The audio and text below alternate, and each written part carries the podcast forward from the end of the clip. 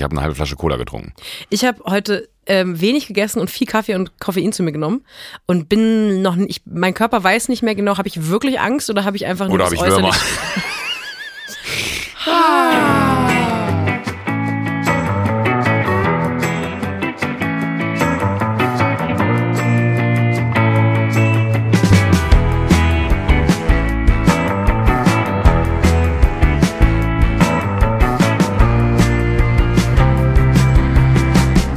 bist ein bisschen übernächtig, ne? Deswegen bist du nicht so schnell Ich? heute. Wer sagt denn, dass ich übernächtig bin? Nur weil ich vier Tage am Tegernsee war und keine Nacht vor vier im Bett, kann ja lange schlafen.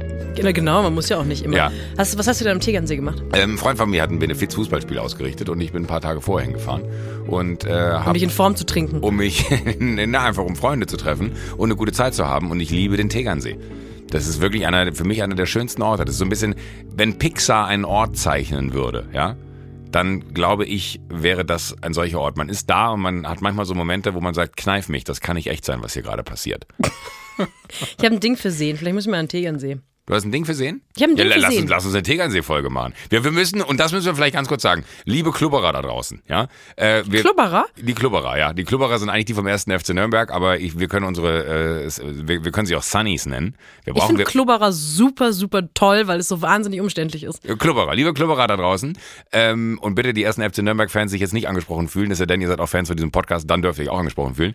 Äh, liebe Klubberer da draußen, wir nehmen die Rasensituation sehr ernst. Wir sind gerade dabei zu eruieren, wie es möglich sein kann, dass wir bei mir im Garten eine Aufnahme machen können, während wir eine Bodenprobe nehmen. Ich weiß, äh, Sophie verdreht die Augen und legt, lehnt ihr Kopf ans Mikrofon, aber ich will, dass die Leute, es gibt Menschen, die haben die Folge, Sophie, das musst du dir mal vorstellen, jetzt gerade erst gehört. Mein Postfach wird immer noch überschwemmt von Liebesbotschaften, dass ich dieses Thema, was so lange unterrepräsentiert gewesen ist in der Gesellschaft, Rasen, endlich dahin bringe, wo es hingehört, nämlich in die Podcast Primetime. Wenn ich, wenn ich eine Bitte aussprechen dürfte, wenn man die Folgen aufmerksam hört, wird man merken, Rasen für dich ein leidenschaftliches Thema. Absolut. Für mich nicht so. Ja, das stimmt. Und äh, an die Klubberer da draußen, die wichtiges Feedback haben zum Thema Rasen oder zu überhaupt einem Thema, schickt das doch der Person, die das interessiert. Weil, ähm, Machen sie ja schon. nee, nee, ich krieg, so, du kriegst auch ich Rasen-Content. kriege Rasen Kannst du mir das bitte Content. weiterleiten? Habe ich es, mache ich ab jetzt gerne. Ich Ja. habe mir einen Tipp tatsächlich aufgeschrieben und dann habe ich aber auch gedacht, das ist der einzige, den ich dir gebe, weil alles andere habe ich mit einem Auge gelesen und sofort die Leute blockiert. Ähm, also ein Hinweis war, statt Rasen zu pflanzen, Mhm. sollst du Klee pflanzen, weil der wohl viel widerstandsfähiger ist und besser blüht. Oder der geht nicht ein, der wird nicht grün, nee, was soll das nicht werden? Braun. Braun, wird nicht braun, ja. Wird nicht braun. Das wäre der Tipp der Person. Ja. Und ähm, deswegen schickt das doch einfach in Zukunft Joko und nicht mir. Den Klee-Ratschlag habe ich tatsächlich nicht bekommen. Es scheint schon auch nochmal eine andere Ansprache zu sein, äh, wenn es bei dir ankommt. Deswegen würde ich sagen, schickt es bitte weiter, Sophie. Und Sophie leitet mir das dann weiter. Können wir vielleicht eine E-Mail-Adresse einrichten? Ja. Rasennot at äh, der Ach, du willst ein Postfach extra nur für Rasen. Ja, für, für Rasenthemen. Haben wir eigentlich eine E-Mail-Adresse? Weiß ich nicht. Haben wir eine E-Mail-Adresse? Konzi, das, das wäre uns schon wichtig. Ich sag dir so, wir brauchen viele E-Mail-Adressen, weil wir werden viele Themen haben und ich möchte nicht eine Info-Ad oder so haben, sondern wenn wir irgendwann mal über äh, Baumschnitt im Herbst reden, dann möchte ich Baumschnitt im Herbst at der sunsetclub.com oder was wir dann noch haben. Ja, Ist das, können wir das einrichten? Lustig wäre es doch einfach, wenn wir rasen.studiobummens.de nehmen und es aber für immer unerklärt rasen.studiobummens.de ist. Das ist gut. Okay. Super. Rasen at studiobummens.de. Wenn das möglich ist, äh, bitte schreib mir aufs Ohr, Konsti. Äh, ja, also rasen at studio-bummens.de. rasen.studio-bummens.de Schickt uns da bitte äh, alle Informationen, die ihr noch mit uns teilen möchtet zum Thema Rasen hin. Wir werden versuchen, nächste Woche äh, bei mir im Garten eine Bodenprobe zu entnehmen, live. Ähm, wir sind gerade in Verhandlungen für die Übertragungsrechte, um das ähnlich wie SpaceX zu inszenieren. Können wir das machen wie beim ähm, ESC? Dass so Le- Leute zuschalten aus Ah, verschiedenen, aus verschiedenen Nachbarschaften in München ja, ja. und auch eine Bodenprobe nehmen. Und sagen wir so, ja genau, äh, hier, dann ist, heißt es ähm, Grünwald 12 Points und äh, dann gucken wir einfach, wie es aussieht. Ich habe mir in den, in den letzten Jahren meines Lebens vorgenommen, mehr persönliche Grenzen zu ziehen. Ich würde gerne so eine Obergrenze an Rasen-Content pro Folge haben. Und ich Ja. habe das Gefühl, ich bin schon Oberkante Unterlippe. ja gut, aber das, das reicht mir. Wir müssen da jetzt wirklich kein Wort mehr drüber verlieren in der Folge und äh, wir können stattdessen gerne über meinen Fuß reden. Ich möchte über deinen Fuß reden. Ich möchte über deine Füße reden, will ich eh oft, aber du hast dir den Fuß verletzt. Du hast, du hast einen von diesen orthopädischen Schuhen Schuhen an, die normalerweise nur so Omas im Krankenhaus anhaben, die schlecht zu Fuß sind. Das ist, das ist ein Vorderfuß-Entlastungsschuh. Das ist ein geiler Name für eine Punkband. Ja, und äh, es ist jetzt genau eine Woche her, dass es passiert ist. Wir haben letzte Woche schon aufgenommen und ich bin durch die Gegend gehumpelt. Ähm, da war das aber anscheinend nicht so auffällig. Also ich habe mir den Schuh nur geholt, damit du mich darauf ansprichst, was ist denn da passiert. Deswegen. Ähm, Joko, was ist denn passiert? Ja, Hast du dich an deinem Fuß verletzt? Erzähl alles. Ja, es ist, äh, es ist kaum zu glauben, wirklich. Also letzte Woche Montag äh, ging mein Zug um 8 ab München nach Berlin und äh, es war 18.20 Uhr, als mein Tag durch war zu Hause und ich habe aus äh, Covid-Zeiten noch so ein bisschen Handeln zu Hause rumfliegen und so und dachte mir, ah, machst du dich nochmal fit für die Premiere morgen? Pumpst du dich ein bisschen auf. Pumpe ich mich ein bisschen auf. Du trinkst dann auch 24 Stunden vorher kein Wasser mehr, Genau. damit die Venen so schön rauspoppen. Nicht nur das, sondern ich muss natürlich auch auf ein Idealgewicht kommen und äh, schwitze mich dann darunter, so wie Conor McGregor vor dem Wettkampf. Aber äh, ich bin dann im, im Keller gewesen und ich habe so da so eine Langhantelstange. Das sind diese langen Hantelstangen. Und äh, da kann man. Äh, warum kommst du auf die Idee, dass ich nicht wüsste, was eine Langhantel ist? Nee, ich weiß, dass du mit Kevin trainierst. Natürlich weißt du, was es ist. Okay. Ja. Ich weiß nicht. Aber ich, ich dachte eher, ich wollte es da draußen nochmal erklären, das sind diese langen Hantelstangen, die langen Hantelstangen. Du, als wäre man dabei, wenn, Und wenn du man drüber da, redest. und dann habe ich, habe ich äh, die Gewichtsscheiben, die da drauf sind. Ähm, da waren zu viele drauf, das äh, ging nicht vom Gewicht her für mich. Und dann habe ich halt gedacht, okay, dann nehme ich die eine runter und da muss man ja vorher so einen Sicherheitsriegel, Nupsi.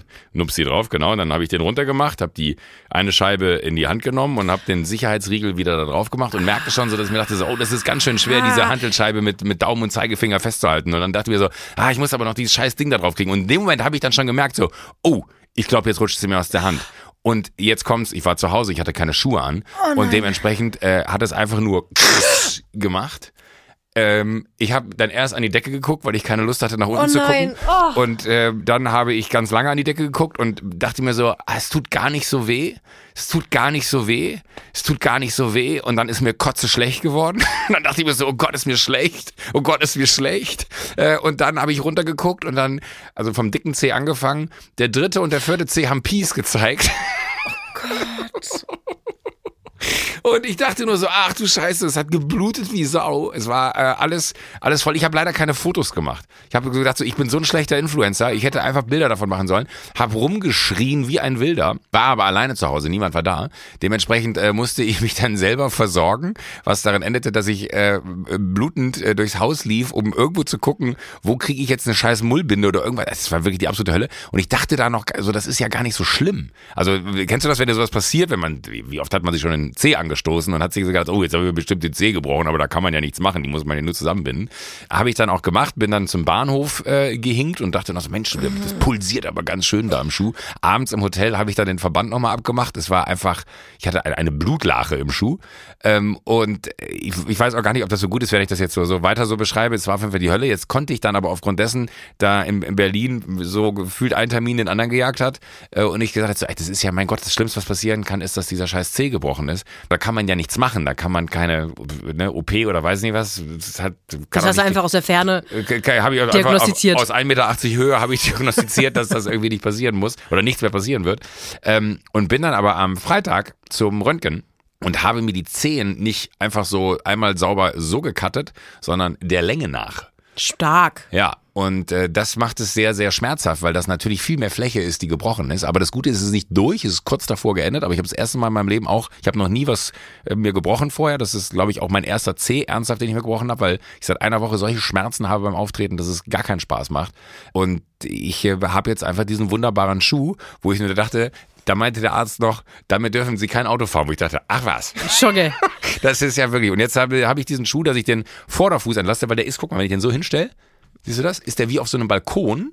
Und der Schuh hat eigentlich so, ist wie eine Rampe gebaut, dass meine Ferse hinten tiefer liegt als die Zehen vorne, dass ich auf gar keinen Fall die Zehen belaste. Jetzt muss ich dir nicht sagen, dass wenn ich ein Wochenende am Tegernsee war und bei einem Benefiz-Fußballspiel der Trainer gemimt habe, äh, dass ich jetzt nicht mit dem Schuh das ganze Wochenende rumgerannt bin, was dazu führt, dass dieser Zeh heute mehr wehtut als vor einer Woche, was richtig dumm ist, weil ich äh, vom Arzt schon gesagt bekommen habe, das dauert so drei, vier Wochen, bis sie schmerzfrei sind und bis das Ganze so einigermaßen so ausgehalten ist, dass sie wieder normal laufen können. Was mich jetzt dazu bringt, Beachbody adieu.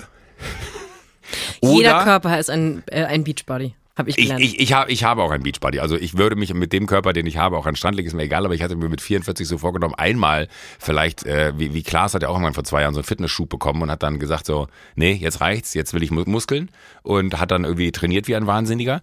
Und äh, ich dachte mir auch so, vielleicht kriege ich das dieses Jahr hin, dass ich mir einmal so mit 44 so, so einen hart erarbeiteten Körper äh, in die Sonne lege.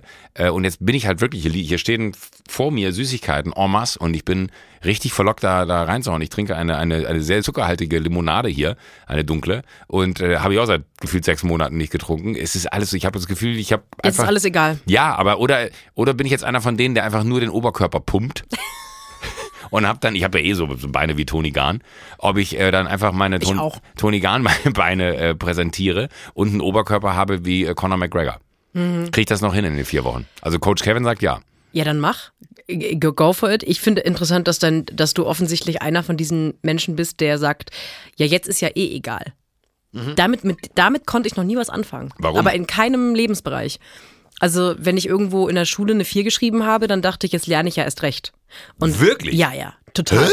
Ja. Bist du irre? Ja, das bin ich tatsächlich, also auch diagnostiziert, ich nehme Medikamente, ähm, aber auch in dem Lebensbereich bin Das, ich irre. das, das kannst du nicht einfach so droppen. Warum nicht? Das ist, das ist Das ist eine Entstigmatisierung von psychischen Krankheiten. Nein, nein, nein, aber dann, dann habe ich das Bedürfnis, dass wir darüber reden. Nein, ach da, Quatsch. Da weiß ich nicht, ob Wahnsinnig das, langweilig. Psychische Krankheiten sind meines Erachtens nicht lange Nein, so okay. interessant, wie die meisten tun. wie mein, wie mein Fuß. Tatsächlich, viel spannender. Ich würde natürlich gerne auf dem Schulter schreiben. Ich hätte gerne einen weißen Edding, den ich Ja, nächstes Mal ey, mitnehme. Das wäre mir eine Ehre. Das wäre schon lustig. Vielleicht oder? können wir den danach, wenn ich den nicht mehr brauche, äh, können wir den für einen guten Zweck versteigern. Der stinkt jetzt schon so doll, denn, äh, wenn da jemand einen Fußfetisch hat. Ich habe letztens gesehen, es gibt sowas wie OnlyFans für Fußmodels. Und äh, du nix. ich habe mir sogar schon mal angeschaut.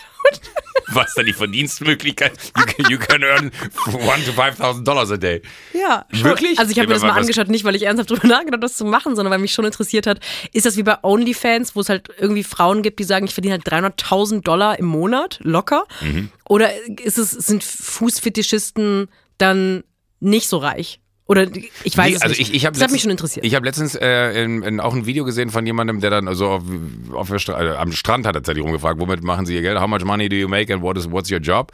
Und dann sagt sie, I, I, I sell pictures of my feet and I earn, ich glaube, es waren 35.000 Dollar im Monat.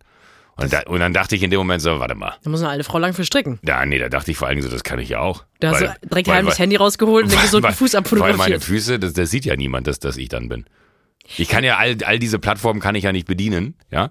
Äh, oder könnte ich schon, aber dann würde wahrscheinlich Klaas zu mir kommen und sagen, mal, hast du so eine alle, was hast du denn für ein Video auf OnlyFans hochgeladen? Ähm, aber, Dafür soll ich 15 Euro ausgeben, sagt er dann.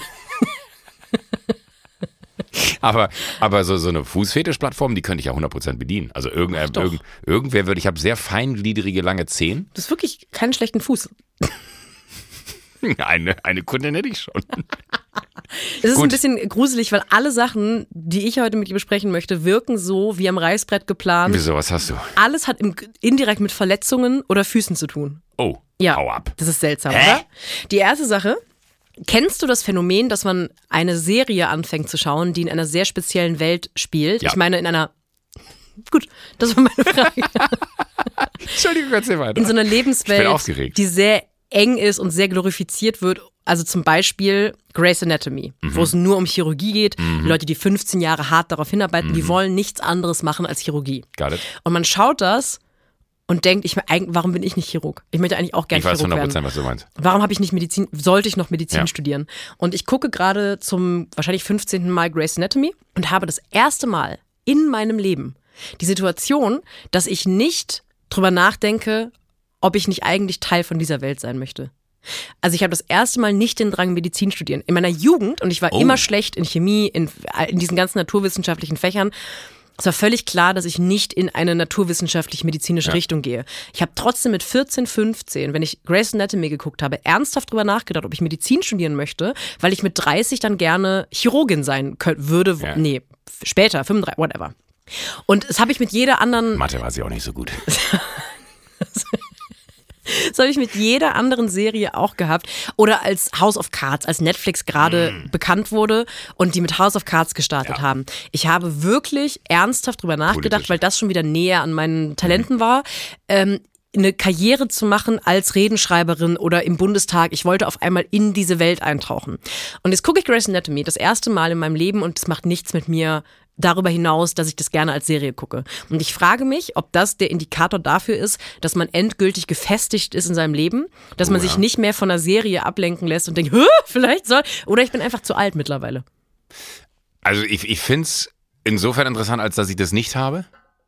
Ich habe heute noch manchmal, wenn ich so Sachen gucke, denke ich mir so, ah, scheiße, hätte man da irgendwie ein bisschen mehr, äh, oder eher so rückblickend, hätte man da ein bisschen mehr Energie draufsetzen müssen und wäre das was geworden. Ich bin immer noch ein Riesenfan von allem, was so Law ist, ne? Law and Order tatsächlich, äh, finde ich immer noch faszinierend. Suits. Äh, äh, Ja, aber, aber genau sowas. Also wo, dann, wo dann so richtig äh, äh, wahnsinnig viel Gehirnschmalz äh, entwickelt wird, um wie kriegt man diesen Fall geil gedreht und bekommen wir den Freispruch. So, das finde ich äh, Wahnsinn, wenn du Gesetze gut anwenden kannst. Ich würde immer auf der guten Seite kämpfen wollen. Ähm, das das fände ich dann auch so, so die, äh, der, der, das Robin Hood-Ding und hab das heute noch. Äh, ich ich finde aber die, die Beobachtung total gut und ich würde dir gerne helfen, weil ich glaube, ich glaube, nee, aber ich glaube, die Frage stellen sich ja viele, weil die Situation, dass man was guckt, also ich habe heute immer noch den Wunsch nach, ich gucke irgendwas und denke mir so, oh geil, das will ich auch können. Ja. Aber wenn du das nicht mehr hast, frage ich mich halt, bin ich dem Alter entsprechend gerecht entwickelt oder bin ich unterentwickelt, weil ich noch nicht an dem Punkt bin wie du oder bin ich noch nicht so gefestigt wie du? Was ist der richtige Ansatz, dem das zu verfolgen? Äh, ich, vielleicht hat es auch damit zu tun, dass ich jetzt endgültig zu alt bin, um Medizin zu studieren. Nein, das ist doch totaler Quatsch. Ich hätte es total geil gefunden, wenn du jetzt gesagt hättest, ich habe wahnsinnig Bock nochmal mit Medizin anzufangen. Ja, Weil überleg mal, wie praktisch das wäre, wenn du jetzt auch noch Ärztin wärst. Du könntest jetzt meinen Fuß angucken, während wir Podcast aufnehmen. Für mich wären das zwei Fliegen mit einer Klappe geschlagen. Ja, wir können ja auch mal eine Bodenprobe aus deinem Fuß nehmen, dann in drei Wochen. In drei Wochen werde ich Medizin genug anstudiert haben, um da Da- jetzt dass, mal... du, dass du meinen Fuß behandeln kannst. Ja, aber, aber, aber hast du da nicht manchmal das Gefühl von, äh, darf ich fragen, wie alt du bist? 29. Ernsthaft? Bist du so jung? Ja? Krass. Also nicht, dass ich jetzt gerade so viel älter bist, aber 29, du hast ja noch eine 2 vorne stehen. Das heißt, du wirst erst 30. Ja. Halleluja. Wir haben uns wirklich richtig vorher miteinander beschäftigt. dass, dass man feststellt, so 29. Ich bin 4, ich werde 45. Das finde ich erschreckend. Jetzt, jetzt mache ich mir gerade ernsthaft Sorgen, dass ich mit 44 an einem Punkt bin, dass ich, egal was ich sehe, denke, das will ich noch machen. Geil wäre das jetzt, sich so ein Feld zu suchen, wo man sich so, re also Ja. A, bräuchte man dafür Zeit. Ne? Das ist was, was mir, glaube ich, fehlen würde dafür, in meinem äh, jetzigen Leben äh, f- Raum zu machen für, für ein Studium. Aber ich fände es total faszinierend, mir irgendeinen Bereich zu suchen, wo ich mich so richtig reinarbeiten dürfte und auch so ge- abgefragt werde, um so ein bisschen das, was man am Anfang des Lebens vielleicht zu wenig von sich selber gefordert hat, jetzt im Alter, in Anführungsstrichen, ich sehe mich noch nicht als so alt mit 44, aber im Alter dann irgendwie abzurufen und nochmal so, so ein bisschen zu sagen, ey, guck mal, das ist also alleine sowas wie, wie Schmidti, der erzählt, dass er einen Bootsführerschein gemacht hat. Das ist total Banales, aber äh, das ist so, so eine Bootsprüfung zu machen, würde mir wahrscheinlich als erstes Erfolgserlebnis sogar schon reichen, einfach nur um zu sagen, ich habe mir nochmal was drauf geschafft, was ich ange... Oder ich habe jetzt am, am Wochenende mit ganz vielen Freunden rumgegangen, die fangen alle an zu angeln gerade in meinem Umfeld. Finde ich total faszinierend. Und sich in so, so einen Bereich reinzufuchsen, das würde mir am Anfang schon reichen, ähm, wo ich sage, segeln. Ich hätte total Bock zu segeln, habe aber keine Zeit zu segeln. Ich weiß, ich habe keine Zeit für Hobbys. Das nervt mich und ich hätte total Bock, irgendwas zu finden, wo ich mich nochmal so richtig reinfuchsen muss. Um dein Lieblingswort zu benutzen. Vielleicht sollten wir so eine, so eine äh, Sondersommerausgabe machen, wo wir den Hobby suchen. Sechs Folgen lang. Wir probieren einfach sechs Folgen irgendwas aus. Jede Folge was anderes und dann suchen wir den Hobby. Aber ich muss ja Zeit dafür haben danach. Das ist, also jetzt, jetzt, jetzt wird's schon, jetzt wird's mir schon ein bisschen, Ich jetzt, merke jetzt schon, du, hast, du bist eigentlich überhaupt nicht, du bist ich bin gar nicht offen dafür, aber, Nee, aber ich genau. habe diese Vorstellung davon, kann ich so geil romantisieren und glorifizieren, dass man dann wirklich so dann, ich sehe dann diesen Erfolgsmoment von, ey, und dann habe ich diesen Lappen in der Hand und dann kann ich angeln gehen, morgens um vier irgendwo in der Natur an einem See sitzen oder an einem Bachlauf oder weiß ich nicht was. Oder ich weiß, da heute kann ich da den Huchen rausholen und morgen kann ich da eine Den was rausholen? Huchen. Ich habe was anderes verstanden. Ein- Schön mit die Huren an, an den See ran. Die, wir haben uns alle auf derselben Fußplattform kennengelernt. Wir sind Kolleginnen. Das müssen wir nochmal rausfinden, wie diese Fußplattform heißt. Das würde mich wirklich interessieren. Only Fuß. Und die Stinkefuß, Käsefuß, wie auch immer. Apropos Fuß. Fuß. Ähm, eine Sache, deswegen, das ist die zweite Sache, die so gruselig gut zu, dein, zu deinem Fußthema passt. Ich habe ein Interview gelesen mit Michelle Maitland. Das ist die Chefkostümbildnerin von Succession. Oh.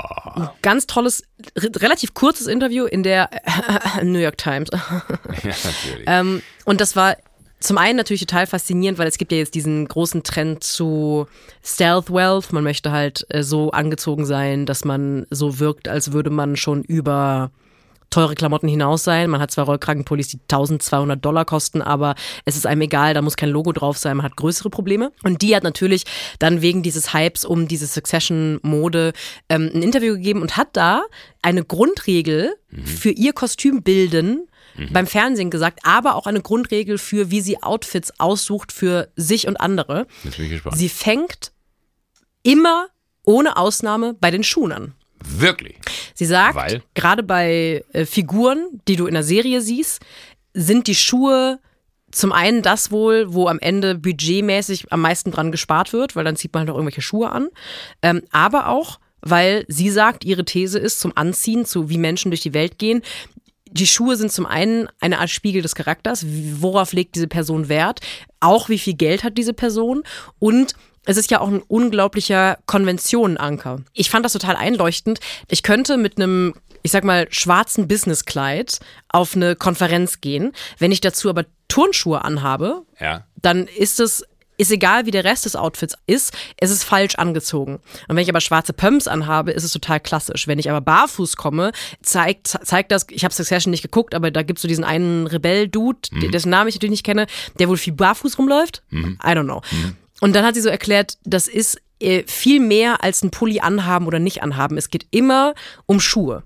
Und auch sie würde nie einfach am Ende irgendwelche Schuhe anziehen, sondern sie würde sich am ehesten überlegen, welche Schuhe will ich tragen. An Schuhen, und ich finde das wirklich einleuchtend, hängt nämlich auch die Überlegung, wie viel Wert lege ich auf Komfort, wie viel Wert lege ich auf Qualität, wie viel Wert lege ich auf Zeitlosigkeit, weil gerade Schuhe, also zumindest so Sportschuhe, Sneaker, sind ja auch viel mehr ein Modeding als jetzt, ich sag mal, Hosen und T-Shirts. Also ich zum Beispiel habe die Basic Bitch Sneaker der Saison an, nämlich Wie du, wie du mich anguckst. Thomas Schmidt trägt dieser Tag eins. Ja, aber Thomas Schmidt hat ja auch so, ja, ähm, Adidas Sambas, die sind auf TikTok jetzt seit drei Monaten cool und deswegen habe ich die natürlich gekauft. Und gleichzeitig, wenn aber jemand mit rahmengenähten, handgemachten Schuhen, die er seit 20 Jahren hat, ähm, kommt, weiß man über diese Person sofort, die hat Geld und die hat schon lange Geld und die hat schon lange denselben Geschmack. Und das finde ich so einleuchtend, weil ich finde, das kannst du bei keinem anderen Kleidungsstück, bei keinem anderen Accessoire ablesen. Ich kann bei dir, ich gucke dir auf die Schuhe und weiß, du hast einen verletzten Fuß. Und das ist so eine These, die ich seitdem teste. Beobachtung. Ja, ich bin, da da bin ich ganz schnell im Kopf. Ich, aber bist du jemand, der dann auch sowas dann, also bleiben wir bei dem Beispiel von, und dann will ich das auch für mich umsetzen, dass man sich dann da so mit beschäftigt, dass man sagt, ich äh, kaufe mir dann jetzt einfach nur noch Schuhe, die auch 15, 20 Jahre halten. Nee, das ist ja nur eine Sache, die man davon ablesen kann. Aber okay, wenn jemand aber, aber, aber, und du fandest es eher faszinierend auf der Ebene, dass wenn man darauf achtet, dass man daraus wirklich so viel lesen kann. Weil dieses, äh, die, die Schuhe sind der Spiegel der Seele. Oder wie du es gerade formuliert hast, äh, man sagt ja immer, Schuhe müssen sauber sein. Da bin ich zum Beispiel gar kein Freund von. Und wann immer ich aber jemanden sehe, der dreckige Schuhe hat, denke ich mir so, ah, irgendwie sieht das nicht Schon gut schade, aus. gell? Ja, ja, wirklich. Ach, ich glaube, ich äh, vielleicht war das vor allem auf die auf die Serienfiguren, die sie da ja auch so erfinden und anziehen muss, bezogen. Aber ich finde es im echten Leben auch sehr einleuchtend, weil Aber 100 Prozent. man kann zum Beispiel an Schuhen, finde ich, sofort ablesen, interessiert diese Person sich überhaupt für Mode oder nicht. Oder nicht. Ja. Ähm, was ja auch überhaupt nicht schlimm ist. Es gibt Leute, die interessieren sich dafür und es gibt Leute, die interessieren sich dafür nicht. Aber es gibt ein gewi gewisse Schuhe, die würde niemand, die würde jemand, der sich für Mode interessiert, niemals tragen und andersrum. Und ähm, allein dieses bei Frauen, weil Frauen haben eine deutlich größere Menge an potenziell sehr unbequemen Schuhen, die sie tragen können. Trägt da eine Frau High Heels oder trägt die einfach irgendwelche Slipper oder trägt die Herrenanzugsschuhe oder barfuß? Also achte ich seitdem total viel drauf und mir fallen bisher wenig Gegenbeispiele ein, wo man nicht irgendwas daraus ablesen kann, viel mehr als aus dem Rest des Outfits. Ich finde es eher so bizarr wie diese Serie. Du hast sie jetzt noch nicht gesehen, deswegen müssen wir uns das vielleicht äh, vornehmen. Vielleicht suchen wir mir ein Hobby und, und du schaust Succession im Sommer. ähm, aber bei der Serie finde ich das Faszinierende, dass das ja was ist. Da kommt jetzt im Nachgang irgendwann so eine Welle von Analysen zu dieser Serie, die die Serie noch viel, viel faszinierender macht, weil so viele Metaebenen aufgemacht werden, dass man denkt so, oh, das habe ich so nie gesehen und äh, auch durch sämtliche TikTok-Videos und weiß nicht was. Aber man hat diese Serie eigentlich geschaut und hat sich, also ich zumindest habe mir die ganze Zeit gefragt, so, was macht die so on point rich, diese ganzen SchauspielerInnen, die da mitmachen. Also die sind, du siehst die und du siehst denen an, dass die steinreich sind. Und das fand ich irgendwie faszinierend, wie dieses Bild gezeichnet werden kann. Natürlich fliegen die Helikopter und äh, äh, Boeing Business Jets und so. Das äh, ist auch ein Indikator dafür, glaube ich, dass es einem finanziell sehr gut geht. Aber ich fand, äh, ich habe mir nie so Gedanken darüber gemacht, dass das so eine und das finde ich das Faszinierende daran, dass das ein Job war, dass da jemand hingeht und eine Analyse äh, quasi im Vorfeld macht von, was zeichnet diese Menschen aus, was, wie, wie kleiden sich diese Milliardärsfamilien, wenn die nach Italien in den Urlaub fahren? Äh, und was tragen die? Und dass du das siehst und du das sofort spürst. Das ist so, das, das ist so eine Sache, die du bei dieser Serie nie hinterfragt hast, war, äh, spielen die dieses Reichsein gut, sondern das war einfach so on point. Und dafür ist diese Serie ein, ein unvergleichbares äh, Bild, weil du hast, glaube ich, also ich habe noch nie irgendwo was gesehen, was so bis ins letzte Detail durchgeplant gewesen ist. Und deswegen finde ich so Berufe abermals etwas, wo ich mir dann denke, so scheiße, hätte ich das mal vorher gewusst, wie geil so ein Job sein kann, Kostümbildnerin oder Kostümbildner zu sein. Nicht, dass ich dafür prädestiniert gewesen wäre, aber ich finde es manchmal so, so krass, wie sehr auch die mediale Veränderung uns auf einmal Berufsbilder zeigt die ich vorher niemals auch nur im Ansatz wahrgenommen oder als interessant empfunden hätte, weil mir nie gezeigt wurde, auf welcher Skala ich mich da bewegen kann. Ich glaube aber auch, dass Succession ist mir fallen gar nicht so viele Serien ein, die modisch wahrgenommen wurden. Also Sex in the City, Sex ja, in the City safe, ja. Ähm, Gossip Girl auf eine, in einer mhm. ganz anderen Generation, aber das war auch modisch total wichtig. Und dann kommt schon Succession. Vielleicht ver vergesse ich gerade eine große, aber ähm, das waren so für mich die Serien, wo wahrnehmbar Leute über Mode gesprochen haben und, äh, und über die Klamotten, die die Personen tragen. Und ich glaube, durch Instagram oder durch Social Media allgemein. Verstärkt sich das ja? Verstärkt sich, dass auf einmal der Preis eine Rolle spielt. Weil es gibt ja schon seit Jahren diese Dress-like XY-Seiten auf Instagram bei Rihanna und wem auch immer. Da kannst du, wenn du, wenn du ge genug Geld hast, kannst du dir den, das, das Outfit von Rihanna nachkaufen. Vor allem gibt's halt Leute, die ein Paparazzi-Foto von Rihanna sehen und dann rausfinden oder auswendig wissen, das ist äh, folgender Pulli von Marke Z und der Preis ist so. Und das haben die ja bei Serien auch angefangen. Und Succession ist eben so eine modisch relevante Serie, die aber als einzige Serie im Gegensatz zu Gossip Girl und Sex mhm. in the City live während Social Media rauskam. Und ich glaube, da, dadurch hat sich auf einmal der tatsächliche Preis von tatsächlicher Kleidung hat sich in den Vordergrund gedrängt. Weil heute haben wir eine Diskussion darüber, wie konnte Carrie Bradshaw sich eigentlich ein ähm, ja. Dior-Kleid für 1800 Dollar leisten, wenn sie eigentlich nur in Anführungszeichen Kolumnistin war. Und vielleicht hat es deswegen auch heute nochmal eine andere Rolle gespielt, weil du weißt vielleicht als HBO, oder als Kostümbildnerin-Chefin, du kannst es dir nicht erlauben, egal wie hochwertig der in der Kamera aussieht, da jemanden einen Zara-Pulli anzuziehen, weil das ist schlicht und ergreifend unrealistisch. Was dem Ganzen nochmal eine ganz neue Ebene gibt, finde ich. Und äh, ja. Bei den Uhren ja genauso. Also in der Serie auch faszinierend. Dass du äh, an der Entwicklung von der Person, ich will jetzt gar nicht zu viel vorwegnehmen, weil, wahrscheinlich wirst du nie auf die Uhren achten, aber da gibt es so zwei, drei Personalien, die haben so ein durchlaufen so innerhalb des familiären hierarchischen Konstruktes mehrere äh, Ebenen und du siehst an der Uhr, wo sie angekommen sind. Und du siehst auch an der Uhr, in welcher Phase ihres Lebens sie sich gerade befinden. Ja, wahnsinnig das, gut. Das, das, das, wirklich, das, das sind so, und, und das liebt auch die, die Details, also zu dieser Serie äh, unfassbar, wer sie noch nicht gesehen hat, unbedingt anfangen. Also auch du. Äh, ich, ich, muss mit Ted Lasso noch anfangen, das habe ich mir tatsächlich aufgeschrieben, nachdem du letztes Mal da so, so liebevoll drüber gesprochen hast und vor allen Dingen mich auf dieser emotionalen Ebene so gekriegt hast. Ich dachte so, ah, das finde ich spannend. Eine Serie über Fußball, die mich emotional berührt. Aber ich finde bei Succession ist es wirklich, das hat mich von Anfang an bekommen, weil ich diese äh, Nähe auch zur Familie Murdoch, wo es ja wahnsinnig viel drum geht, äh, wo Leute dann sagen, das ist fast original, wenn die da vom Senat aus sagen, äh, äh, nur Fragmente der Sätze sind anders umge also sind umgebaut und es sind eigentlich fast die Originalaussagen vom Sohn von Rupert Murdoch, der dann da aussagen musste, wo dann der Sohn von Logan Roy auch aussagt. Äh, und es ist fast Druck, also wenn du es nebeneinander legen würdest und du müsstest du nur in jedem Satz zwei Worte umsetzen und du hättest den exakt gleichen Satzbau. Äh, und alleine solche Sachen, wie viel Arbeit da reinfließt. Aber da sind wir wieder bei der äh, Auseinandersetzung von wahrscheinlich auch wie viel Zeit und Liebe in sowas reinfließt. Und dass du keine Serien mehr guckst und heute denkst, das würde ich auch gern machen, da muss man sich halt mal reinfuchsen, da muss man halt mal drei Tage schreiben. Nee, bei, bei sowas, bei, bei, bei, ja, das, also bei, bei so einer Serie weiß ich, da, da würde, da, da könnte ich jetzt wahrscheinlich noch so viel Film studieren oder weiß ich nicht was, da, da würde ich gar nicht mehr hinkommen. Ich glaube, das ist ein gottgegebenes Talent, was da äh, zu, zum Vorschein kommt, wenn du in einer solchen Komplexität äh, Geschichten erzählen kannst. Ich habe das ähm, diesen Wandel von am Anfang denkt man, wow, faszinierend will man auch machen und irgendwann denkt man, oh Gott, das ist ja wahnsinnig überfordernd. Also als ich das erste Mal Fleabag geguckt habe, habe ich das geguckt und dachte, ich muss auch eine Serie schreiben. Um Gottes Willen, ich muss das genauso machen wie Phoebe Waller. Es muss doch möglich sein, sowas in Deutschland zu machen. Und über die Jahre hat man dann, wenn man äh, schreibt, auch fürs Fernsehen, zwangsweise immer wieder Kontakt mit Produktionsfirmen, immer wieder so Meetings von wegen, willst du nicht mal, schreib doch mal was auf, wir gehen da mal einen Schritt weiter. Und ähm, allein dieser Prozess, also ich bewundere jeden Drehbuchautor, jede Drehbuchautorin, gerade in Deutschland. Dieser Prozess, ohne überhaupt jemals ein Projekt beendet zu haben, hat mich so gebrochen, dass ich heute eigentlich nur noch Serien gucke und bei jeder Szene, die knifflig ist, denke ich, hey, ich gar keinen Bock drauf. Krass. Ich gehe dann gedanklich so mit, wie die, boah, dann haben die bestimmt in den Meetings gesessen und haben die sich überlegt, wie können die das lösen? Oh Gott, und dann haben die am, am, am dann haben die am Whiteboard gestanden und haben sich überlegt, wer, wie muss denn der La Also ich gucke Serien, die ich früher gerne geschrieben hätte, eigentlich nur noch und denke, das war bestimmt wahnsinnig lästig. Das war bestimmt wahnsinnig anstrengend, das zu machen. Bei, bei solchen Serien finde ich dann aber immer auch gut, wenn du weißt, die ist auf zwei Folgen angelegt oder auf zwei Staffeln.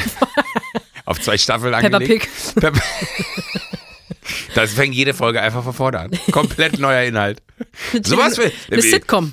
Aber, aber ich, ich, ich bringe jetzt erst den einen Gedanken zu Ende, bevor ich den, nächsten anfasse. Mein größter Traum ist ja eine Joko und Klaas Comicserie, weil man einfach alles dort machen könnte, was wir nie gemacht haben, was wir einfach Grund, weil es geht, es ist eine Comicserie. Wir können uns Itchy und Scratchy mäßig äh, fertig machen. Das fände ich total reizvoll. Aber äh, auf zwei Staffeln festgelegt und dann fangen die aber an mit äh, Prequel, Sequel und weiß ich nicht was. Das finde ich immer faszinierend, wenn eine abgeschlossene Geschichte die dasteht und in Perfektion abgeschlossen wurde, auf einmal ein Prequel oder nochmal ein Sequel bekommt und du mit einer so großen Erwartungshaltung daran gehst, dass du denkst, das kann nicht getroffen werden. Ich habe jetzt kein gutes Beispiel gerade parat, aber es äh, fällt mir vielleicht noch ein, wo, wo das wirklich dann so, wo die Rampe, die ja eigentlich schon gebaut wurde, für alles, was in dieser Serie passiert, da war und du verlängerst diese Rampe einfach noch mal ein ganzes Stück nach vorne, das finde ich immer das Allerkrasseste. Wenn, wenn das geht und dass sich das hinten raus, auch mit all den Geschichten, die vorne dann ja noch mal weiter vorne passieren,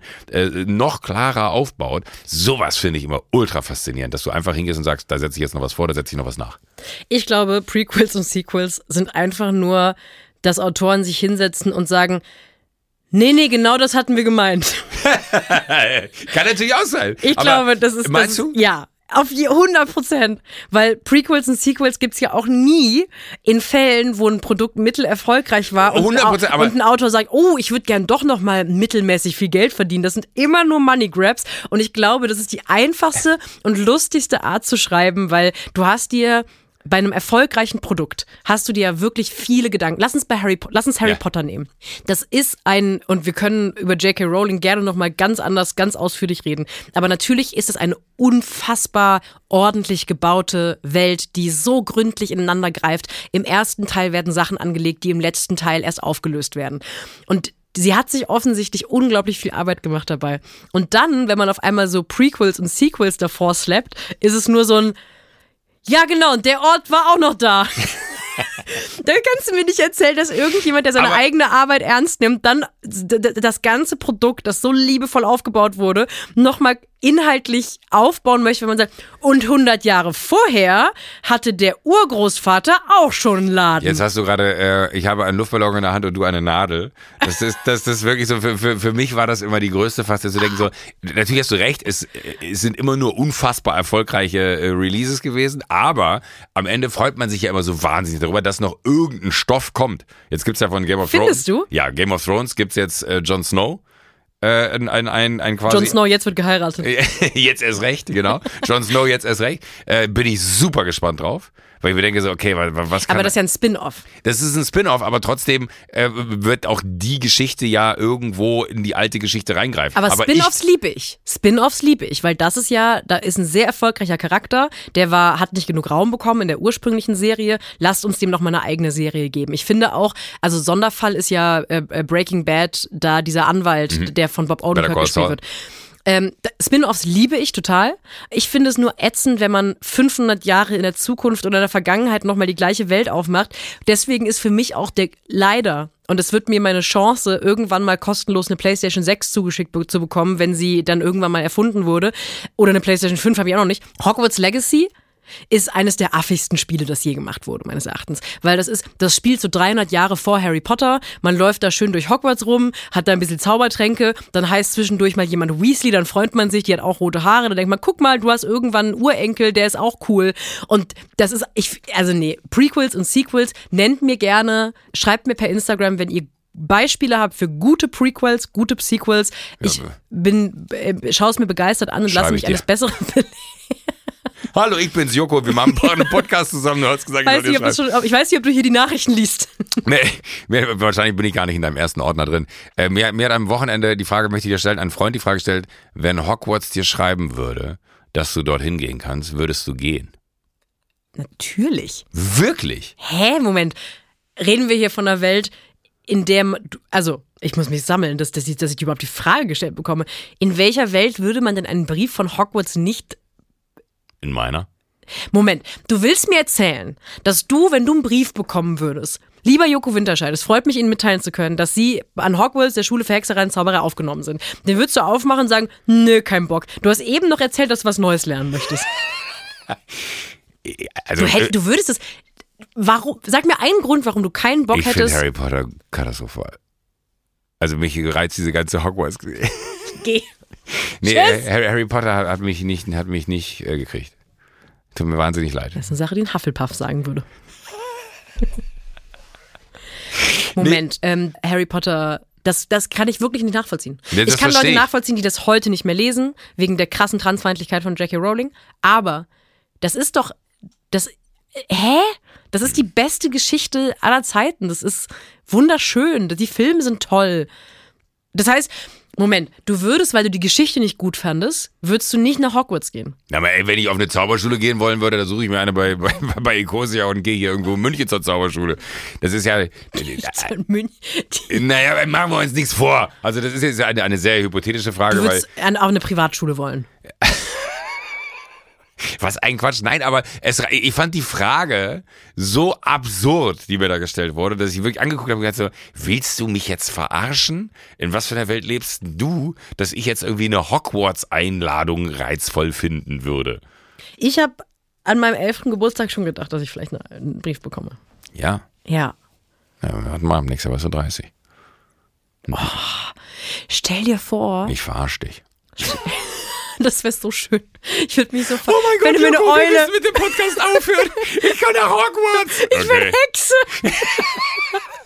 Dann kommst du auf den Besen hier hin demnächst. Dann bleibe ich auf so einem Trip hängen. Dann bin ich einfach nur so eine crazy Person, die mit Ja, so einem Besen zwischen den Beinen durch die Gegend rennt. Ach man, ja, das, Hm. ähm, aber ist ja gut, habe ich schon ein Geschenk für dich. Eine Eule. Ein Brief noch von Hogwarts. Nee, also für mich wäre das keine Frage. Ich äh, verstehe auch Leute Okay, nicht, gut. die das nicht machen würden. Ich habe, ähm, wo ich jetzt hier den ledierten Fuß sehe, Ja. am Wochenende eine Frau gesehen auf Krücken. Die lief bei uns am Tisch. Ich war in der Bar und die kam, saß draußen und da kam die auf Krücken vorbei. Und auf den Krücken war ein Logo von Wacken Open Air. Und die war mit bef jemandem befreundet. Wait, wait, wait, wait, wait, die waren gebrandet. Also da Ja, war, jetzt- da, da war jetzt kein Krücken. Aufkleber drauf. Nee, Die- nee, die nee, war- nee, das war Das waren gebrandet. original Die Wackenkrücken. kam ab, wer- das waren Wackenkrücken. Rücken. War Rücken. Ich hab Rücken. Ich hab Rücken. Ich kann nicht, ich hab Rücken. Und dann haben wir natürlich äh, eben ein paar Späßchen gemacht. So, ja, auf dem Festival hast du dir den Fuß verstaucht. Und dann hat diese Frau mir erzählt, und ich konnte es wirklich nicht glauben, sie wollte ganz schwarze Krücken. Sowohl das, dieses Plastikteil, wo man die Hände reinmacht, als auch der Krückenteil unten. Komplett schwarz. Und der Gumminupsi unten, mit dem man auftritt. Und es gibt keine ganz schwarzen Krücken, außer offensichtlich im Wackenshop weil die vermutlich Erfahrungen gemacht haben, damit dass Leute sich die Füßchen verletzen und echte Metalheads natürlich niemals mit einer grau-beigen Krücke durch die Gegend laufen würden, weil das ist nicht Metal, meines Erachtens. Also ich finde eigentlich krass, dass ein Festival so eine Marktlücke findet, weil Unfassbar. würde ich mir den wäre ich jetzt du Ey, und du würdest dir nochmal einen Fuß, also du müsstest mit Krücken durch die Gegend laufen, ich, was hätte lieber, musst, ich hätte lieber Krücken gehabt als das Ding. warum hast du dann keine Krücken? Hab mich nicht getraut zu fragen. Du hast dich nicht getraut, den Arzt zu fragen, ob du Krücken bekommst? Ja. Soll ich den nachher anrufen und für dich fragen? Nein, Hallo, Weil, Sophie weil, Passmann hier für Joko Winterscheid, genau. Der erwachsene Mann, 44, genau. Nee, der hat sich nicht getraut. Nee, getraut hat er sich nicht. Ja, mhm, genau. Nee, nee, wirklich, kein Scherz. Ja, hab mich nicht getraut. Ich dachte mir, da gibt mir jetzt einen Schuh, dann mache ich da mit. Tut mir leid. Ich dachte mir, das und ist wenn so, ein Arzt sagt, du spring, spring von der Brücke, dann machst du das auch. ja, guck mal, du könntest, aber hä- wer hättest du Krücken verschrieben bekommen? Wärst Ja. du zum sogenannten Sanitätshaus gegangen? bin ich dafür auch.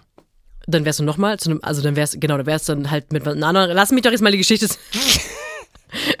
und dann hättest du eine Krücken bekommen und dann wären die so graubraun, lila irgendwas gewesen. Ich fühle 100%, was du sagst. Und wir müssen doch, es muss doch schicke Krücken geben. Gel- Schrücken. Gelbe vom Sunset Club. Knallgelbe, weil wir bei Gelb auch heute schon waren. Ja. Ey, und gelb, so richtig sonnengelb stelle ich mir die auch mega geil vor. Eigentlich ist es unifarbene Krücken und das ist, glaube ich, der Schlüssel von allem. Nicht diese komischen Farbkombinationen, die immer so aussehen, als wenn man im Krankenhaus wäre. Das frage ich mich auch, warum überhaupt irgendjemand denkt, ein gebrochenes Bein wird schöner, wenn man jetzt Ocker hat um sich rum. Ja, und wenn man jetzt eigentlich, irgendwann haben sie ja mal angefangen, die, diese äh, Armhalterung farbig zu machen. Wie inkonsequent eigentlich. Weil eigentlich ist eine komplett einfarbige, unifarbene Krücke, also wie geil so eine Krücke aussehen könnte. Ja, und das hat mich so fasziniert, weil ich habe diese Frau 100% verstanden. Würde ich eine Krücke brauchen, ich würde auch zumindest mal recherchieren, gibt es schöne Krücken. Das heißt, sie hat Und nochmal, ich möchte, Ja. du bist da eben so ein bisschen drüber hinweggegangen. Nee. Arbeitstitel für dieses Startup, was wir hier gerade gründen. Schrücken. Schrücken, ja. Vielleicht müssen wir doch mal im Namen, weil ich finde es immer gut, wenn sowas direkt international funktioniert. Schracken. Schrecken. Schracken. Aber das heißt, sie hatte gar keine Berührungspunkte mit Wacken als Null. solche. Das war das einfach, Tolle. Das war das Tolle, okay, got it. Ja, sie hat, sie, sie war bereit, mit einem Wacken Open Air Logo durch die Gegend zu laufen, weil sie wollte komplett schwarze Krücken. Und es mega. war absolut cool. Die Frage ist, Das muss ich mir sofort angucken. ich würde jetzt mal wirklich behaupten, wir haben bestimmt jemanden, der in einem Sanitätsfachhandel arbeitet oder beruflich irgendwas mit solchen Sanitätsprodukten zu tun hat, der diesen Podcast hört. Und liebe Klubberer, wenn ihr das hört, ich würde wirklich gerne eine ernst gemeinte Antwort auf die Frage haben, warum gibt es A, keine schönfarbigen, einfarbigen Krücken 100%. und B, warum haben wir sowieso so ein seltsames Farbengame am Sanitätshaus, an der San- Sanitätshausfront? Ja, also stimmt. nur weil man verletzt ist, muss man noch lange nicht fleischfarbene Strümpfe, Strümpfe tragen wollen. Es gibt das mittlerweile bei äh, so Kompressionsstrümpfen und Leggings, die man tragen muss, wenn man Lipodem hat, dass die farbig sind und auch schöne Farben haben. Aber das fand ich faszinierend und ich glaube, wir sollten da jetzt schnell investieren. Jetzt. Also ich habe noch nichts, aber So, ich, ich, ich schreibe das mal meinem Analysten und frage, ob der mal reingucken kann. Schrücken. Ich bin, Schrücken. ich bin mit dem Arbeitstitel noch nicht weg. Nee, vielleicht werden es auch Schrücken. Ich habe ähm, ein, eine Welt äh, noch mitgebracht, die ich äh, einmal kurz mit dir besprechen muss. Und ich möchte, dass wir, ich möchte, dass wir sie gut besprechen. Also so besprechen, dass wir uns nicht über diese Welt lustig machen, weil ich das Gefühl habe, das ist zu leicht. Ich habe was gesehen, mit dem ich im ersten Moment sehr schlecht umgehen konnte. Aus dem einfachen Grund, weil ich mir unsicher war, wie ernst das gemeint ist. Und dann dachte ich mir so, okay, in dem Ausmaß, wie die das da betreiben und inszenieren. Ich weiß, wovon du redest. Wenn- Red weiter, wenn ich, ich weiß, wovon du redest. Kannst, kannst du es eintippen in dein Handy, dass ich gleich überprüfen kann, ob du das. Ja, warte, mache ich. Das, ist- das, das wäre tatsächlich ein neues Level von unserem Miteinander, wenn ich das, wenn, weil Ich glaube, du weißt, was es ist. ich tipp's ein, du redest weiter. Ja. Und ich fand das so faszinierend, dass mich das nicht losgelassen hat.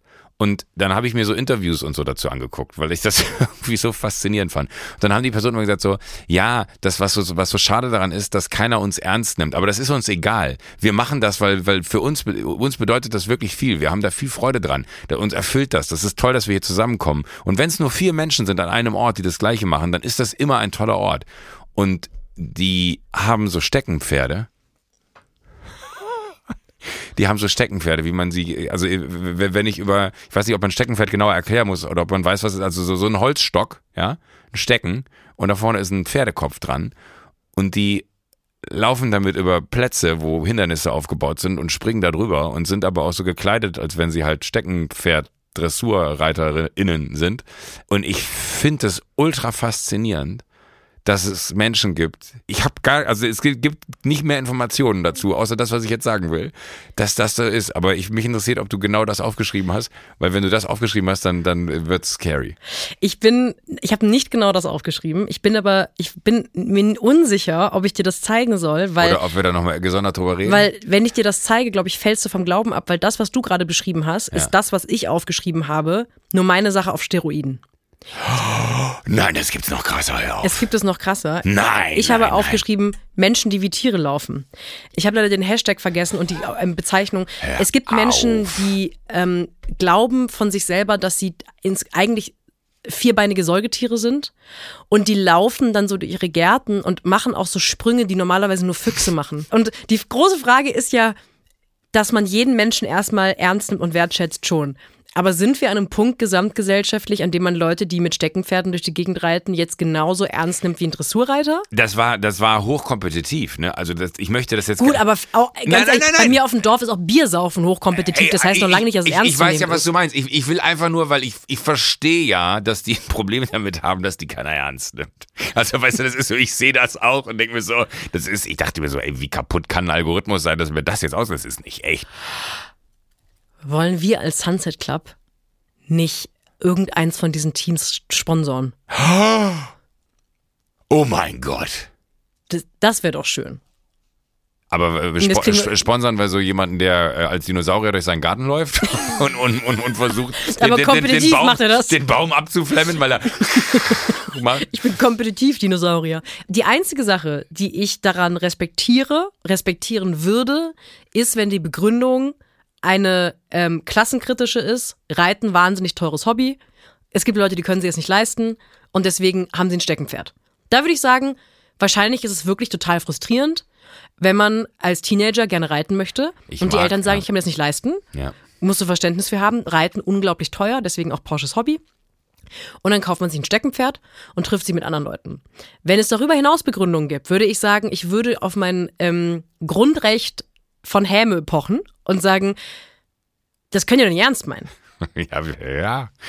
Ich, ich bin 100% bei. Ich habe wirklich, es hat mich so lange nicht losgelassen. Dann habe ich mir diese Interviews angeguckt und natürlich muss man sagen, also diese diese Klassenthematik kam da jetzt nicht so wirklich auf, ja, dass man sagt, das ist ja, das kann man sich ja nicht leisten, das ist ja alles viel zu teuer, sondern das war eher so, ich nenne es jetzt mal höflich eindimensional.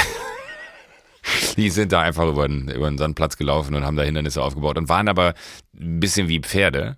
Natürlich, weil sie natürlich dann auch so laufen wie Pferde. Spielen sie, also Sie sind spielen- sie insgeheim das Pferd oder sind sie der Reiter? Sie sind beides. Ah, schwierig.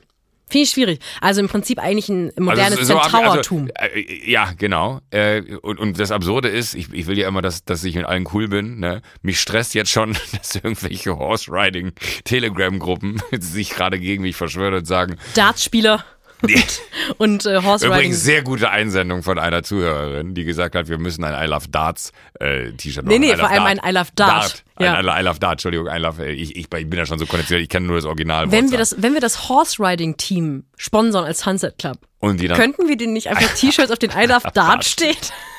Und dann bringen wir die Horse Riding Community und die Darts die Community Darts-Community gegeneinander auf. Oh Gott. Und was glaubst du, was sich da für Die Allianzen reiten, bilden? Die reiten alle zum Ellipelli Ende des Jahres, wo dann die große Weltmeisterschaft ist. Und dann haben die alle im Ellipelli nur noch so Steckenpferde dabei. Und keiner von den ganzen großkopferten Dartspielern, und Da- Dartspielerinnen gibt's ja wahrscheinlich, ich habe keine gesehen äh, be- beim Ellipelli, ähm, hat dann keine Ahnung, wo das herkommt. Und wir waren's. Entschuldigung, stell dir das mal vor, dass sich daraus ein neuer Sport ergeben würde. Es gibt doch, muss man nicht in irgendeinem Sport vom Pferd aus schießen? Oder ist es einfach nur in der Jagdverbindung meines Vaters so gewesen? Das, das, das Oder ist ja- nee, ich, ich verwechsel das mit Biathlon, wo man, wo man vom Skiern. Das finde ich aber eine sehr gute Vorstellung. Stell dir vor, Darts und Horse Riding Die müssen- ist wie Biathlon, dass man auf dem Ho als Horse Rider Darts schießen muss. Und zwar während man über. Das wäre doch, Entschuldigung, aber das wäre doch genial. Vor allem, Ist es zu viel, wenn wir da noch Parcours reinbauen? es ist mir nicht genug, wenn wir noch Parcours reinbauen. Ich würde dabei auf jeden Fall noch wettbewerbsmäßiges Synchro Synchron. Oh Synchronparcours, Horse Riding Darts. Ey.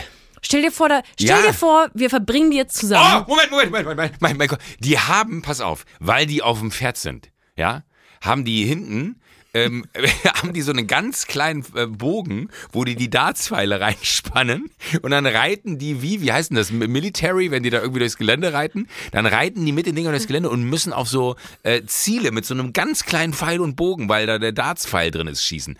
Das wird olympisch. Ich, ich fange ich fang, ich fang an zu schwitzen Ich habe habe schon meine Arme hochgemacht, ich habe ganz doll geschwitzt. Ich- eben ey, ich ja. ein bisschen geschämt für. Nee, aber muss, muss nicht. Ich schwitze auch wie ein Schwein, aber äh, das, das ist. Äh, stell dir vor, wenn, wir sind dann die Eltern dieses Sports. Wiss, weißt du, was das hier gerade wird? Dieser Club, den wir bis hier. Entrepreneur-Treffen.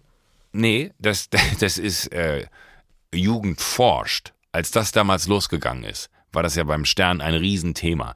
Das war so wirklich, damit haben sie maßgeblich dazu beigetragen, Ingenieurswesen früh in die Schulen reinzutragen, Bildung und Co. Wir gründen hier gerade eine, also die, diese, diese ganze Gesellschaft, ja, Der Rasen. Lass mich ausreden. Der Rasen hat gezeigt, wie sehr die Leute was brauchen, indem sie sich festhalten können. Und wenn kein Rasen da ist, können sie sich an dem nicht festhalten. Dreck. Haben sie nur den Dreck. Jetzt kommen wir mit einer neuen Sportart. Ich glaube, dieser Club könnte so viel mehr sein als einfach nur so ein Club, wo Leute kommen und gehen, sondern dieser Club kann vielleicht dazu beitragen, dass wir ganz viele Themen neu denken und einfach ein Panoptikum des Wahnsinns an guten Ideen hier haben, weil du hast eine Unternehmung heute gegründet in diesem Podcast. Wir haben eine olympische Sportart gefunden, die es noch nicht gibt. Wir haben äh, das, das Thema Rasen, was die Leute nicht so richtig loslässt und mich auch nicht. Das ist, finde ich, etwas. Und dann können wir ja immer noch Gäste zu den Themen einladen. Also ich weiß jetzt nicht, ob jemand aus der, wir haben jetzt gedacht, Horse Riding Community, Weiß nicht, ob die das noch kommen würden, meinst du? Ja, ob, ob wir da noch jemanden äh, da hinholen können. Wir heißen die Hobbyhorsing, so heißt es nämlich richtig. Äh, ob die Hobbyhorser noch Bock haben zu kommen. Ähm, Bevor wir uns aber einen von denen reinholen, ja. möchte ich nochmal sagen, ich habe mal ein Video gesehen von einer Hobbyhorserin. Die hat ein Video von sich beim Training gemacht, wie hoch sie springen kann. Und die hat am Ende des Videos ihr Steckenpferd beruhigt. Die hat ihm den Kopf getätschelt. Das war auf jeden Fall eine Teenagerin.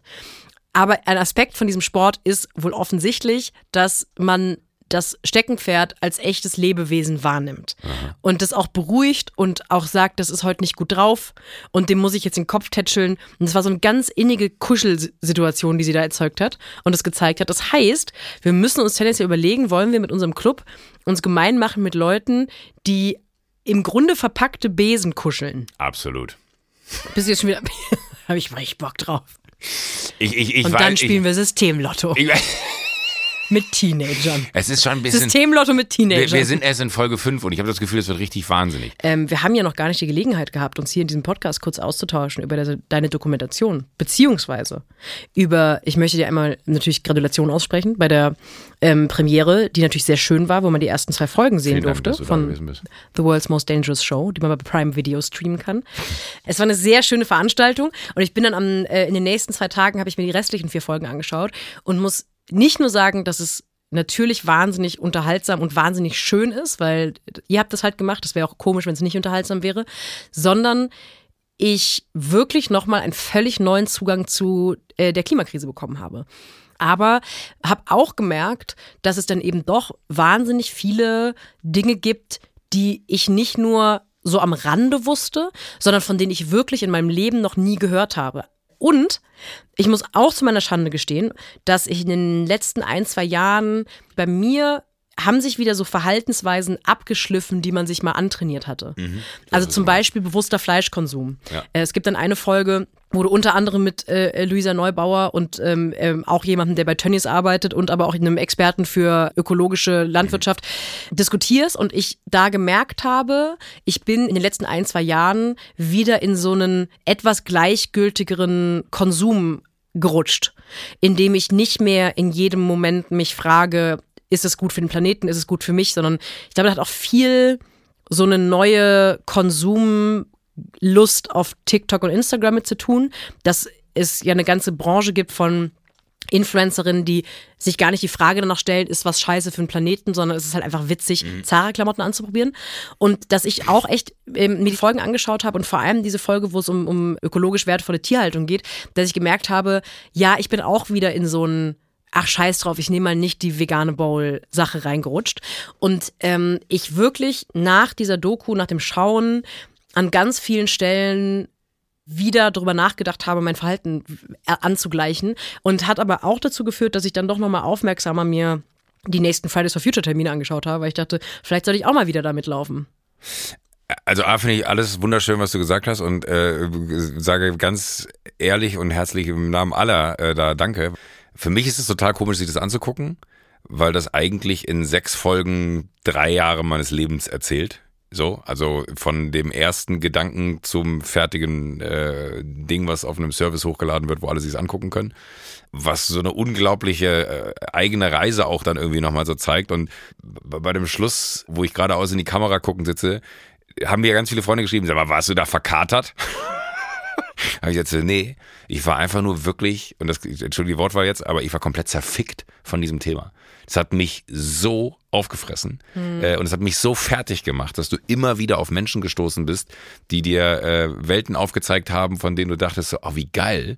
Äh, Architekt angefangen, ne? wie faszinierend anders der Architektur denkt.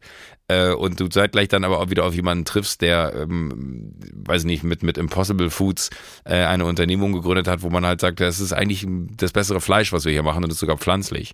Und dann kommt aber wieder jemand und sagt, ja, das war Quatsch, weil der ganze Prozess viel mehr oder vergleichbar CO2 ausstößt zu, zu einer normalen Tierhaltung ausstößt.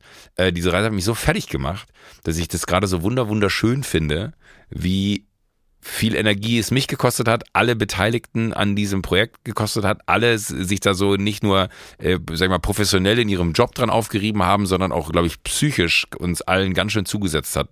Und dann am Ende aber festzustellen, wie viele Menschen genau das eigentlich, was du gerade beschrieben hast, einem auch schreiben über Social Media und so und sagen so, ey, es ist krass, dass du bei mir einen Hebel umgelegt hast, der bisher noch niemand umgelegt hat. Oder Ja. verrückt, dass du das, dass dieses Thema, was ich mir eigentlich nur eine Folge angucken wollte und ich wollte es hassen und ich habe sechs Folgen durchgebinged. So. Ist natürlich muss man das auch als totale Bubble-Wahrnehmung, weil äh, ich sende raus und sage, guck mal, das gibt es und aus meiner Bubble kommt zurück. Hier, ich habe mir das angeguckt und finde, finde es gut. Es gibt auch Leute, die äh, kritisch sind, wo ich sogar Bock habe, darauf zu antworten und dann sage so, okay, erzähl mir, was du daran kritisch findest, weil das ist so das Krasse, diese, dieses Bild, was ich auch mal wieder in der Doku beschreibe, von wegen so, wir sind halt losgefahren. Also das ist kein Film, den wir, wenn wir bei dem Bild von eben bleiben, den du in einer, bei einer Perfektion aufschreibst und dann drehst du den, sondern in dem Prozess, in den wir uns begeben haben, war eigentlich, okay, wir fahren jetzt dahin, wir machen diese Tür auf, wir gehen in diesen Raum, der wird Person XY sein und dann gucken wir mal, wo wir da hinkommen. Und diese Person, mit der du dich dann getroffen hast, die hat dir so viele neue Räume und Türen gezeigt, dass du dich immer eigentlich nach jedem Interview entscheiden musstest,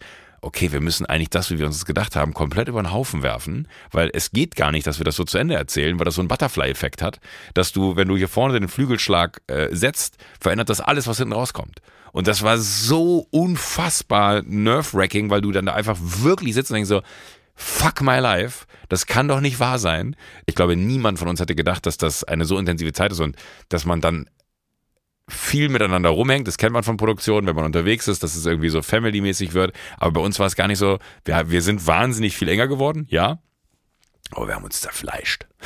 Ah, ja. Das ist, weil du halt Das natürlich dann so, so aufgerieben bist, weil du dann sagst, ey, nee, wir müssen das da weitererzählen. Nein, wir müssen das da weitererzählen. Da musst du aber einen Konsens finden, wie du es weitererzählst. Und dass wir am Ende des Tages aber alle, und das macht mich so wahnsinnig glücklich, alle dieses Projekt abschließen, es sehen und jede und jeder Einzelne total glücklich damit ist, was es geworden ist, weil das halt, obwohl es ein so großer Kampf gewesen ist für jede Einzelne und jeden Einzelnen bei uns, äh, wir am Ende dann da irgendwie so ein gemeinsames Miteinander gefunden haben und äh, das in diesen Filmen dann auch so zu fühlen und zu sehen ist und jeder fühlt sich darin abgeholt. Das ist, glaube ich, das Wahnsinnigste, was ich jemals machen durfte und gemacht habe, weil es auch so unfassbar viele, ich weiß noch, am, am Tag vor, äh, vor der Premiere habe ich äh, Schmidti äh, geschrieben und meinte nur so, ey Schmidti, wie viele Leute, ähm, ich würde würd gern Danke sagen auf der Bühne und ich würde eigentlich gerne jeden nennen, der äh, da mitgemacht hat und jede, die da irgendwie mitgemacht hat und ich will üb- üb- über alle einen Satz sagen und dann hat er nur geschrieben, also das waren 140 Leute.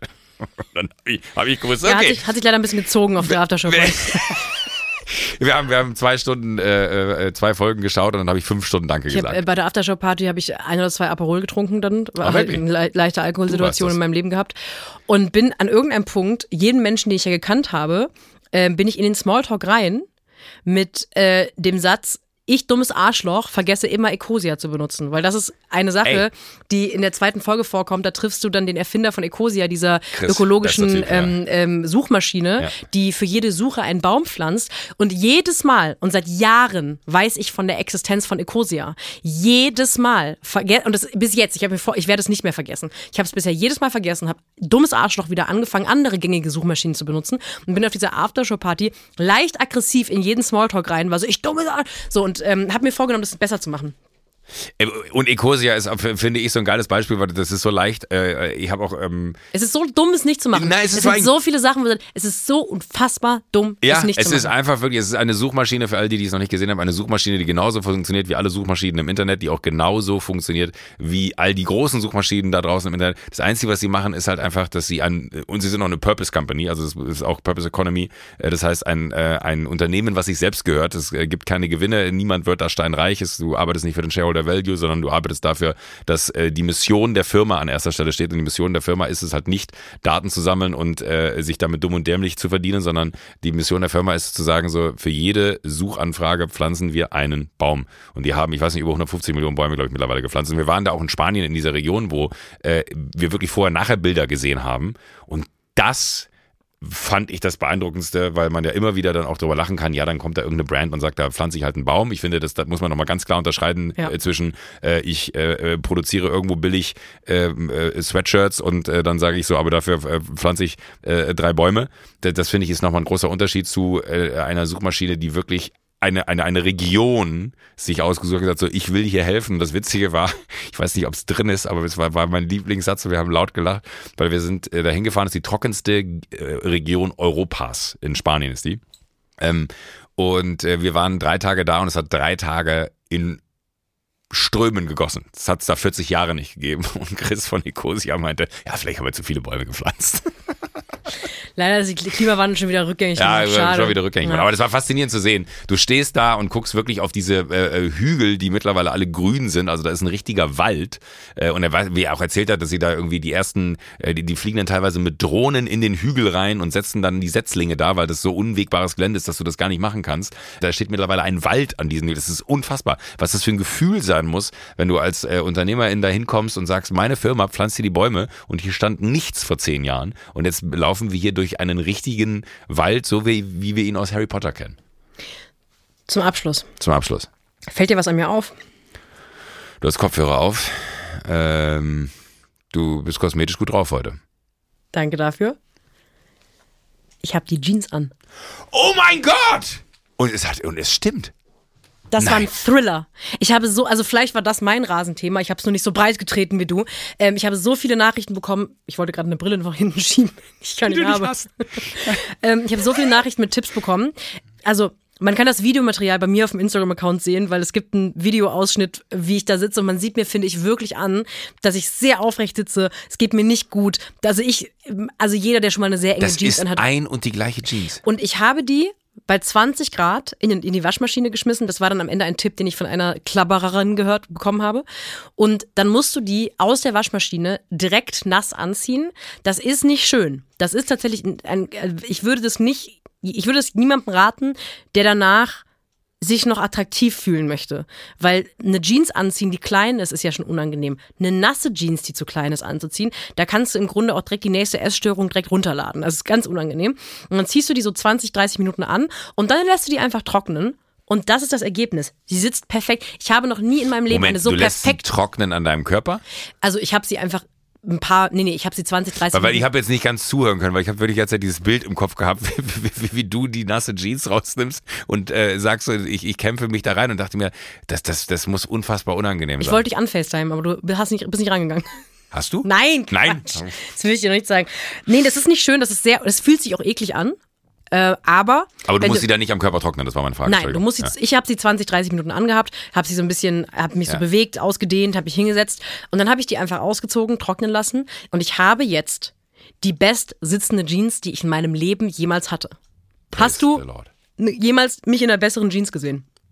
Jetzt, wo du sagst, nein. Ich, Ist schon ich eine Power-Jeans, ich, ich, oder? Bin, ich bin immer, es ist in, vor allem ist es ein krasser Power-Move, dass du äh, aus der, sag ich mal, Geschichte letzte Woche, von wegen, das war einer der größten Fehlkäufe meines Lebens, äh, einfach das Ding um 180 Grad gedreht hast und das die beste Jeans ist, die du jemals hattest. Das, das freut mich richtig doll für dich. Und um jetzt nochmal einen kleinen Bogen zu schlagen, bevor wir ähm, aus dieser heutigen Folge rausgehen. Es ist jetzt nicht so, als sei mein normales Konsumverhalten so, dass ich eine Sache kaufe, wenn die nicht toll ist, schmeiße ich die weg. Aber äh, bei Klamotten, das habe ich auch an den Reaktionen von vielen Frauen gemerkt, die mir geschrieben haben, lernt, trainiert man sich irgendwann so ein, dann war es halt ein Fehlkauf an. So ein Ding, dass man einfach sagt, dann sortiere ich die jetzt sofort aus, bevor ich mich jetzt drei Monate selber hasse und jedes Mal ärgere, weil die so wahnsinnig unbequem ist. Und ein bisschen hat auch die Tatsache, dass einfach äh, durch deine Doku die Klimakrise bei mir so pr äh, präsent war und mein, mein Hinterfragen meines eigenen Konsumverhaltens, hat dazu geführt, dass ich wirklich drei Tage lang hart versucht habe, diese Geil. Jeans jetzt nicht einfach wegzugeben oder tatsächlich sofort auszusortieren oder einer Freundin zu schenken, sondern sagen, nee, ich brauche ja eine Jeans, ich würde ja eine neue kaufen. Das wäre ja so wahnsinnig Scheißverschwendung. Es braucht so wahnsinnig viel Wasser, so eine Jeans zu machen. Dann lass doch mal wenigstens alles versuchen, was du versuchen kannst. Im Grunde trage ich diese Jeans in deinem Hirn, an deinem Hirn dran. Oh Gott, ist das schön. Ja. Besser können wir die Folge nicht beenden. Nee. Wir brauchen, wir brauchen nächste Woche ein Gimmick. Nächste Woche gibt's ein Gimmick. Das versprechen wir den Leuten, oder? Ein Gimmick. Es gibt ein Gimmick. Soll ich Okay. das Wort Gimmick nochmal sagen? Ich bin sehr nervös. Gimmick. Gimmick. Gimmick, Gimmick, Gimmick. A Man After Midnight.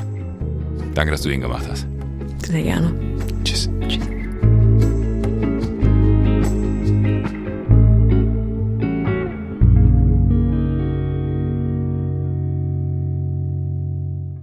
Sunset Club erscheint jeden Donnerstag, überall, wo es Podcasts gibt. Wenn ihr keine Folge verpassen wollt, folgt dem Podcast auf der Plattform eurer Wahl, aktiviert die Glocke, füllt einen Mitgliedsantrag aus. Auf Instagram könnt ihr uns folgen und schreiben, und zwar unter der Sunset Club. Wir hören uns. Und zwar schon wieder nächste Woche.